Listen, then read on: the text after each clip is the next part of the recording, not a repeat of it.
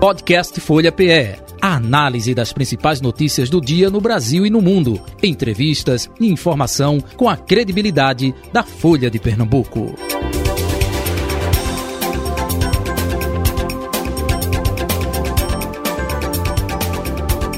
Folha Política. Segunda parte do Folha Política, conforme anunciei na abertura do nosso programa, o nosso convidado hoje na redação integrada da Folha de Pernambuco é o senador Humberto Costa, senador do Partido dos Trabalhadores. Senador, muito bom dia, prazer recebê-lo aqui, seja bem-vindo. Bom dia, Jota Batista, bom dia, Carol, bom dia, Edmar, é uma alegria poder estar aqui com vocês na Rádio Folha. Um bom dia a todos os ouvintes e todas as ouvintes. Carol Brito, subeditora de política da Folha de Pernambuco. Bom dia, Carol. Tudo bom? Bom dia, Jota. Bem-vinda. Jota. É... Bom dia, bom dia, Edmar, bom dia, senador. É uma satisfação estar aqui com vocês hoje. Edmar Lira, bom dia para você também. Seja bem-vindo, Edmar. Bom dia, Jota. Bom dia, Carol. Bom dia ao senador Humberto Costa. Agradecer pela presença dele e também dar um bom dia aos nossos ouvintes. Perfeito. Deixa eu começar logo com o senador. Eh, senador, tivemos a última pesquisa Datafolha, inclusive o ex-presidente Lula, eh, sobre essa pesquisa, diz que vê a eleição parelha e diz que o Instituto, né, pesquisa serve de alerta. É isso que vocês estão no, uh, no PT depois dessa pesquisa, colocando aí uh, o empate técnico na margem de erro de quatro pontos percentuais, dois para mais, dois para menos? Veja, na verdade, nós continuamos à frente, não é? Não é fato que a gente tenha um empate. Pode ser considerado aí um empate técnico. Quando na se margem fala empate erro, né? técnico, nós podemos ter até mais votos do que nós temos, né? Internamente, os nossos levantamentos, eles estão muito estáveis desde a quarta-feira depois da eleição. Sempre numa margem de 6, 7 votos, 6, 7% favoráveis a Lula. Agora, existem outros fatos, né? E eu acho que o presidente está certo em, em alertar todos os seus eleitores, militantes da sua campanha, que nós precisamos fazer um esforço maior, mas há algumas coisas que a gente precisa lembrar. Todas as pesquisas têm demonstrado, primeiro, que a firmeza do voto, a convicção do voto é muito grande. Não é? A diferença entre o voto espontâneo, aquele que você pergunta na pesquisa em quem você vota, e o voto estimulado, em que apresenta os dois nomes, é praticamente nenhuma. Quer dizer, quem vai votar em Lula, vai votar em Lula. Quem vai votar em Bolsonaro, vai votar em Bolsonaro. E se você tem um universo aí de 1 a 2% de pessoas que estão indecisas, a margem para mudar essa diferença, essa distância é pequena. Precisaria que um candidato convencesse o eleitor do outro. Não, é? não quer dizer que isso é impossível Uhum. acontecer, Uhum. mas dada a estabilidade que vem há tanto tempo, eu creio que a posição de Lula é uma posição muito consolidada e nós vamos trabalhar para aumentar. Uhum. Quais são nossas grandes preocupações hoje? Não é? São é, principalmente a questão da abstenção, não é? Perfeito. Nós tivemos uma abstenção que não foi gigantesca, mas foi um pouco maior do que a, a de 2018, por exemplo, não é? E mas des, dessa feita a nossa principal preocupação é a abstenção no Nordeste. Só que no Nordeste a maior parte dos governadores que foram eleitos estão com Lula e a maior parte dos governadores que estão no poder estão com Lula também. Tivemos um fato novo, que foi essa decisão do Supremo Tribunal Federal, que do, do TSE, que permite que governadores e prefeitos contratem transporte para que as pessoas possam votar. Então, eu acredito que se nós mantivermos a votação que tivemos no primeiro turno, se conseguirmos reduzir a abstenção, não é? eu acredito que temos tudo para ganhar a eleição por uma margem pequena, mas ganharemos. Carol Brito. É, senador, na última pesquisa Datafolha, é, foi detectado que 44% dos eleitores de Ciro Gomes preferem Bolsonaro e apenas 33% preferem Lula. Ciro é, declarou apoio a Lula, né, naquele vídeo que acabou nem citando o nome dele, e desde então ele não apareceu mais é, na campanha do ex-presidente. É, é, um pouco frustrante essa atitude de Ciro Gomes e, e se ainda há uma articulação para tentar trazê-lo para a campanha, para atrair esses votos de Ciro. Veja, se ele desse uma declaração mais contundente, participasse de alguma atividade de campanha, sem dúvida isso iria somar. Né? Vocês têm visto que a Simone Tebet tem feito aí um trabalho importante, especialmente se dirigindo a parcelas do eleitorado que é, votaram nela, não é? Não tenha dúvida disso. É, agora, o PDT, ele entrou na campanha, entrou com força. O próprio Cid Gomes está coordenando a campanha de Lula lá no Ceará.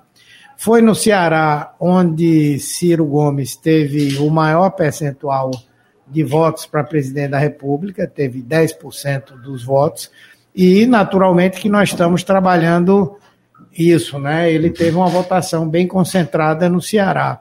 Agora, é, é óbvio que se até a eleição nós tivermos uma declaração dele pedindo voto para Lula, dizendo que é importante para preservar a democracia no nosso país, eu não tenho dúvida de que isso ajuda, sem dúvida. Edmar Lira.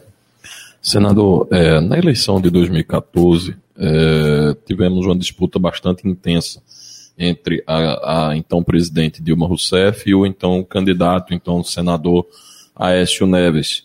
É, quando houve a abertura das urnas naquela ocasião do primeiro turno, a diferença entre os dois foi de apenas 8%, com a vantagem para Dilma Rousseff. Mas as pesquisas que viraram chegaram a apontar até uma, uma posição de vantagem do Aécio Neves e depois ela conseguiu reverter o jogo e venceu com uma diferença ínfima de 3 milhões de votos em relação ao seu oponente.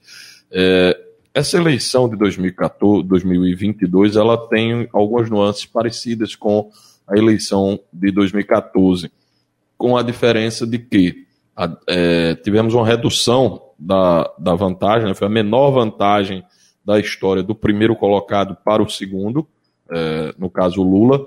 O próprio Lula conseguiu estar à frente do Bolsonaro, que historicamente os presidentes que tenta, tentaram reeleição sempre terminaram à frente, Bolsonaro ficou atrás, mas uma eleição que é, vem numa, numa lógica até mais dura e mais difícil do que a de 2014, no tocante às redes sociais, à, à força dessas redes sociais. É, o PT, que está, certamente tem tracking, tem, tem acompanhado aí essa situação, existe uma preocupação efetiva de que os efeitos que ajudaram Dilma naquela eleição, por exemplo, maior base do Congresso Nacional que foi eleita naquela ocasião, maior número de governadores que eram aliados de, de Dilma, é, que hoje estão com o Bolsonaro, isso tem uma preocupação do PT que para evitar que essa história que em, em 14 beneficiou Dilma se repita e venha a beneficiar Bolsonaro?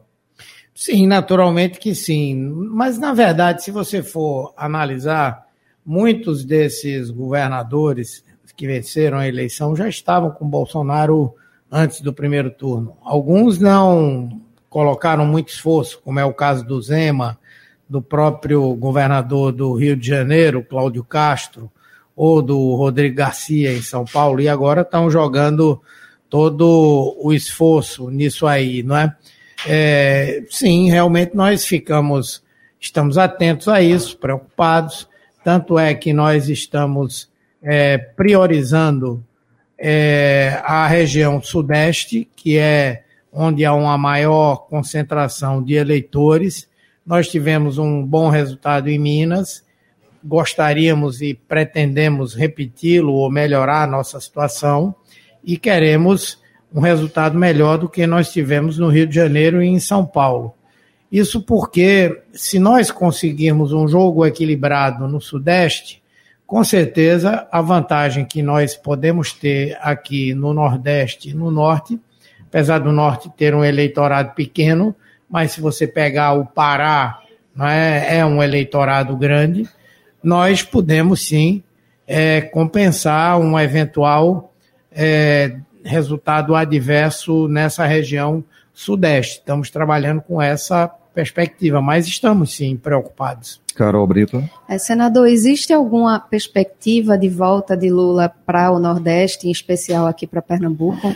Não, não, não, não, há mais tempo hábil para isso, né? Você sabe que ele vai ao debate da Globo e, como tal, esse é praticamente um dia que o presidente se dedica à preparação, mais pelo menos um expediente para um descanso sempre necessário, né? Isso aí já representaria um dia e meio. E como eu disse, a prioridade é tentar melhorar a nossa posição na região sudeste, né?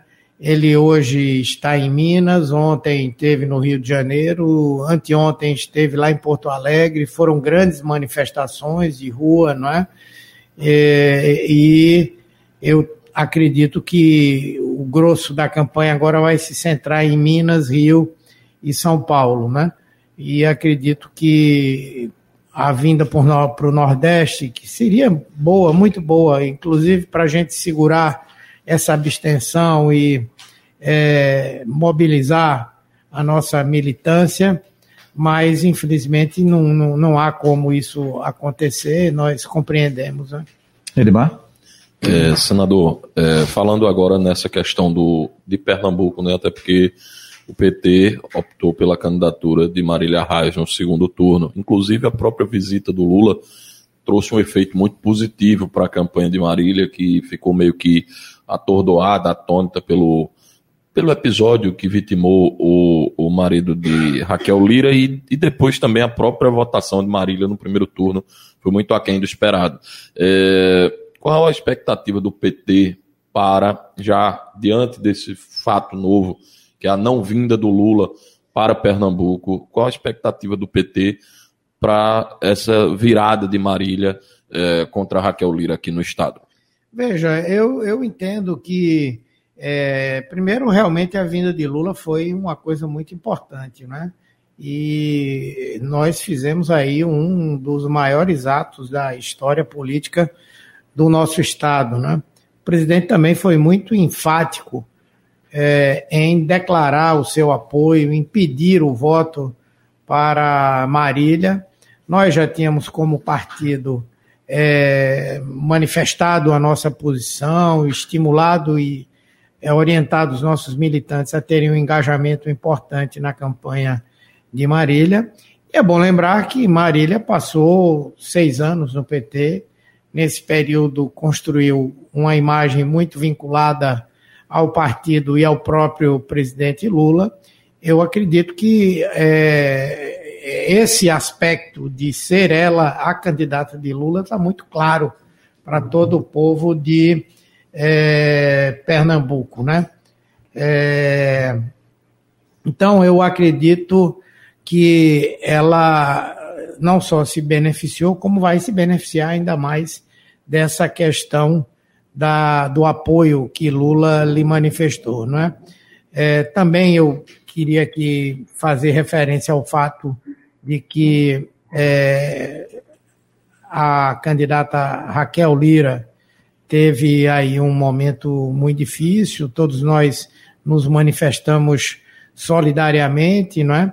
E creio que é, os efeitos disso, que naturalmente surgem junto à população, não é o que determinou, nem vai determinar agora o resultado no segundo turno. Mas nós estamos confiantes que Marília venha a ganhar essa eleição. O partido está inteiramente engajado, há muito poucas defecções em relação a isso. Todos os candidatos que disputaram a eleição estão engajados e eu creio que vamos contribuir com o resultado da eleição. É, senador, é, eu queria fazer mais uma pergunta sobre isso, aproveitando esse tema Raquel e Marília, porque a candidatura de Marília tem tentado imputar a pecha de bolsonarista na Raquel Lira. Raquel que vem de uma família tradicional da política de Pernambuco, mas uma Fernando Lira que combateu a ditadura, é, o próprio João Lira Neto que foi prefeito de Caruaru também, né, chegou a ser Foi filiado ao PT, né, e aí eu queria saber do senhor, o senhor, a senadora Tereza Leitão já fez um, um, divergiu dessa, dessa tese. Eu queria saber do senhor, o senhor concorda com esse argumento de Marília de falar que Raquel é bolsonarista aqui no Estado? Veja, cada campanha tem aí a sua estratégia, né? É, certamente que essa linha de campanha foi objeto de discussão da coordenação da campanha de Marília, deve se basear em pesquisas de opinião, na medida em que nós temos aqui realmente uma, uma polarização, de um lado tem, tem Lula, tem Lula, né? E naturalmente do outro lado é, existem pessoas que votam em Lula, mas a grande maioria são pessoas que têm uma história política aqui em Pernambuco, foram parte daquela é, união por Pernambuco, são pessoas que têm uma, uma história de conservadorismo, enfim, não é? Bom, e ela fez, é, ela fez uma, uma opção de fazer esse enfrentamento por essa linha, não é? Para nós é importante que aqui em Pernambuco não, não exista um palanque de, de Bolsonaro, né? não há quem está fazendo esse palanque hoje, não é nenhuma das candidatas, embora é forçoso reconhecer que boa parte daqueles que é, sempre se caracterizaram por um perfil ideológico mais de direita é, estão na candidatura de Raquel. Não, é? Não sei se dá para caracterizar isso como um palanque bolsonarista. Eu acredito que não. Acredito que o palanque bolsonarista em Pernambuco não existe. Agora, que as forças conservadoras, que as forças historicamente de direita em Pernambuco estão no palanque de Raquel, isso aí é fato, né? Carol? É, senador, é, estava prevista para amanhã uma agenda com Dilma Rousseff em Olinda, né? Essa agenda acabou sendo cancelada, mas ela manteve a agenda que ela vai ter em Salvador com Jerônimo. Houveram algumas especulações de que é, é, Marília Reis teria tido um veto a essa agenda, mas logo ela negou que isso tivesse ocorrido. O senhor, como coordenador da campanha de Lula, o que é que aconteceu para ela não vir aqui? Bom, o que aconteceu? Ela nos avisou na quarta-feira que tinha uma demanda em Porto Alegre, uma demanda de urgência, que ela não teria como cancelar Salvador, mas que ela teria muita dificuldade de vir para Pernambuco. Nós compreendemos, né? A situação no Rio Grande do Sul não é uma situação fácil. O governador lá que poderia estar nos apoiando está numa posição de neutralidade. Então, a posição nossa no Rio Grande do Sul é parecida com a posição de Bolsonaro aqui, né? Nós não temos um palanque entre os candidatos que estão no segundo turno. É, e a presença dela tem sido muito importante pela, pela liderança que ela tem, pela presença que ela tem no nosso eleitorado, pela capacidade que ela tem de mobilizar então nós é, concordamos e deixamos que ela ficasse à vontade. Então não houve nenhuma, nenhuma contradição, nenhum problema aqui em relação a Pernambuco. Quer completar, Carol? Fique à vontade. Não, tudo bem.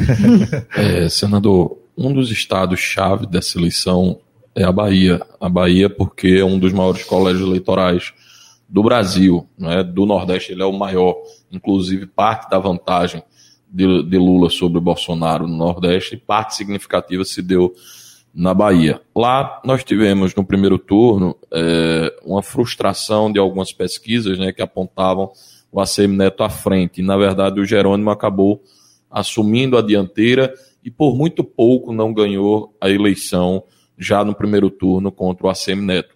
Estamos agora diante de uma eleição que novamente dura bastante acirrada e, ao que parece, pelo menos o que as pesquisas apontaram, foi para um crescimento do, da candidatura do ACM Neto, porque recebeu os votos do eleitorado do João Roma. É, queria saber do senhor, até porque por ser um estado estratégico para essa, essa disputa de Lula e Bolsonaro, é, como está a expectativa do PT para essa eleição? Não só da vitória do, do Jerônimo, como também de uma, uma ampliação da vantagem do, do Lula sobre o Bolsonaro naquela, naquele estado?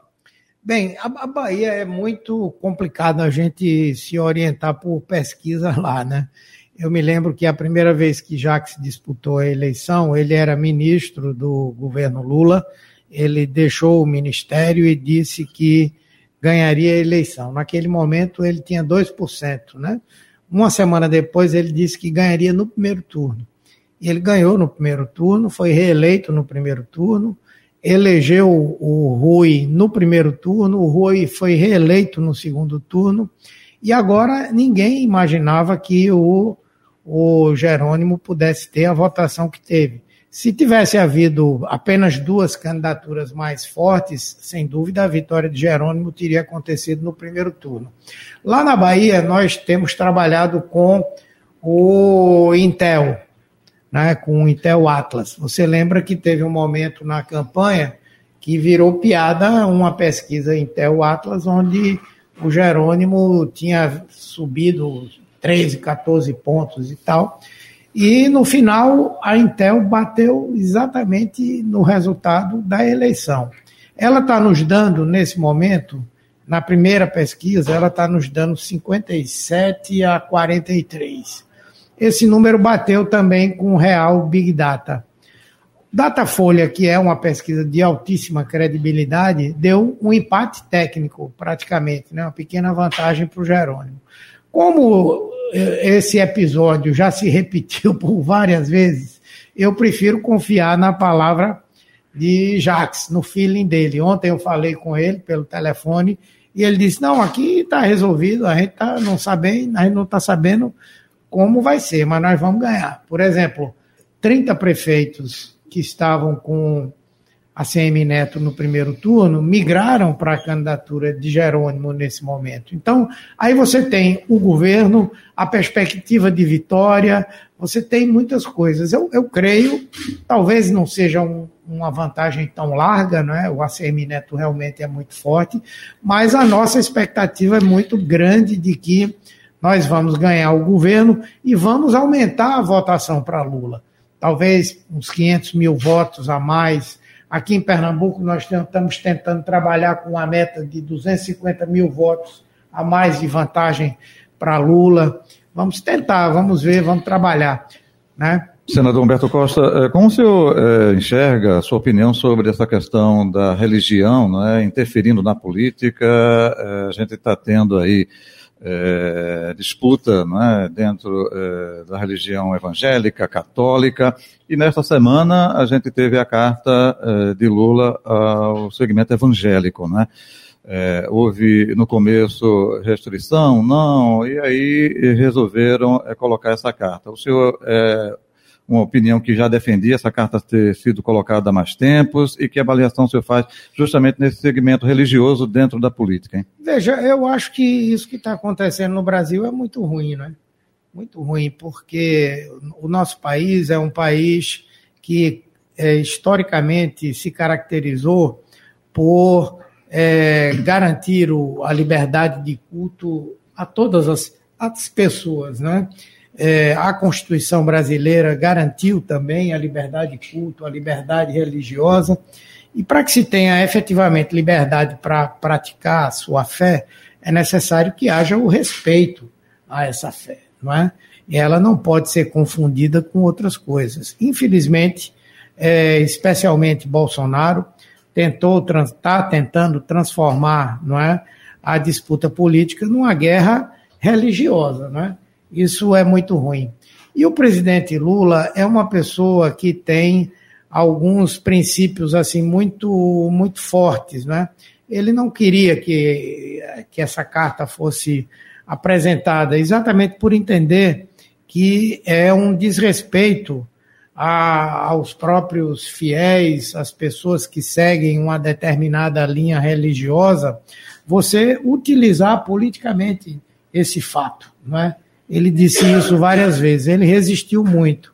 Porém, dado o grau de mentiras que tem circulado, né, é, houve um consenso na, na direção da campanha de que seria importante fazer esse aceno. Tem surgido cada coisa absurda. Lula vai fechar igrejas. Eu pergunto, é o que eles dizem, né? Eu pergunto, Lula foi presidente oito anos, Dilma cinco. Quantas igrejas foram fechadas no Brasil pelo governo federal, por Dilma ou por Lula? Quantas? Eu desafio a mostrar uma igreja sequer que foi fechada por Lula ou por Dilma. Dizem que nós vamos implantar banheiro unissex nas escolas. Primeiro, quem é que administra a escola no ensino fundamental e no ensino médio? É a prefeitura e é o governo do estado. O presidente da República não tem esse poder de dizer, olha, manda botar banheiro unissex nas escolas e tal. E por que razão? Um homem de 76 anos, com vários filhos, dezenas de netos, uma bisneta, iria defender uma ideia como essa? Aonde foi que o governo federal, com Lula ou com Dilma, implantou banheiro de uso é, unissex para meninos e meninas? Não vai legalizar as drogas. Em que momento isso foi dito? Em que projeto de lei o governo apresentou ao Congresso Nacional com essa proposição? Então, tudo isso tem sido feito para gerar o medo, né? o medo. Só que o medo maior é de acontecer no Brasil aquilo que ontem o Paulo Guedes deixou escapar. Né? Imagine, ele ontem disse que, disse e deixou vazar, que se Bolsonaro for reeleito, é, o salário mínimo vai ter ajuste, reajuste abaixo da inflação, as aposentadorias vão ter reajuste abaixo da inflação. São coisas assim que a gente devia ter medo e na hora de votar votar para que isso não aconteça, não é? Mas, respondendo a sua pergunta, eu acho muito ruim essa, essa utilização é, da fé da população para uma disputa política, e onde se apregoam valores que não são de nenhuma religião. Eu não vi nenhum, eu não conheço nenhuma religião que apregoe utilizar arma, que apregoe é, negar a fé do outro, que fale de violência. Eu não, não, não consigo entender isso porque o ensinamento de todas as religiões são no sentido, os ensinamentos são no sentido de preservar a paz, respeitar o próximo, não é? amar a Deus sobre todas as coisas. E amar a Deus, amar, já está dito o nome, né? É amor, não é odiar ninguém. Carol Brito. É, senador, desde a virada do segundo turno, Lula vem se mantendo estável nas pesquisas, enquanto Bolsonaro vem aí oscilando positivamente e retirando essa diferença entre os dois, né? Ele não tira voto de Lula, ele realmente deve estar tá tirando ali entre os indecisos, os que votaram nulo e branco. Por que Bolsonaro está conseguindo captar melhor essa fatia do eleitorado? E se o senhor acredita que aquele sentimento antipetista que contagiou muito a eleição de 2018, pode voltar agora no segundo turno e prejudicar? Não, eu acho que está sendo usado o tempo inteiro, né? E não há dúvida de que há pessoas que se deixam envolver por esse, por esse sentimento, né? Agora, é, eu acredito que a velocidade com que Bolsonaro vem diminuindo essa diferença e o fato, como eu disse no começo, de que Há poucas pessoas a serem convencidas, a não ser que haja um vira-voto, que na, na prática não está acontecendo. Se você for analisar, o voto pró-Lula é o mesmo de um ano atrás, não é?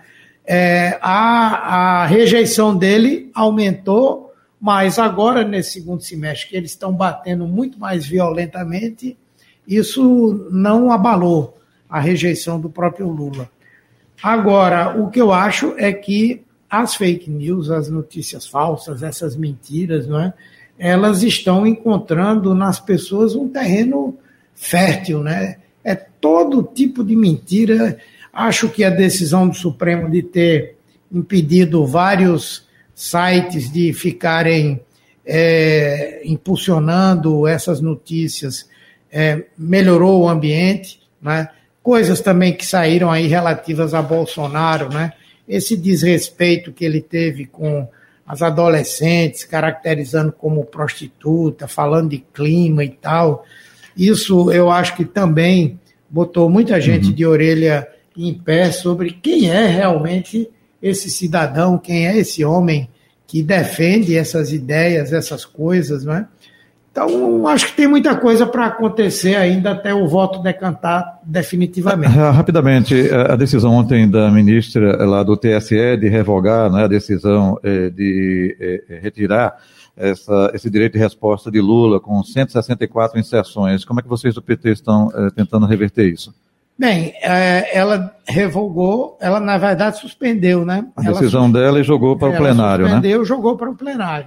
Da última vez que eu estive com o ministro Alexandre Moraes, e essa semana ele também deu uma declaração falando sobre isso, ele disse que as decisões monocráticas elas seriam imediatamente colocadas em plenário para uma decisão.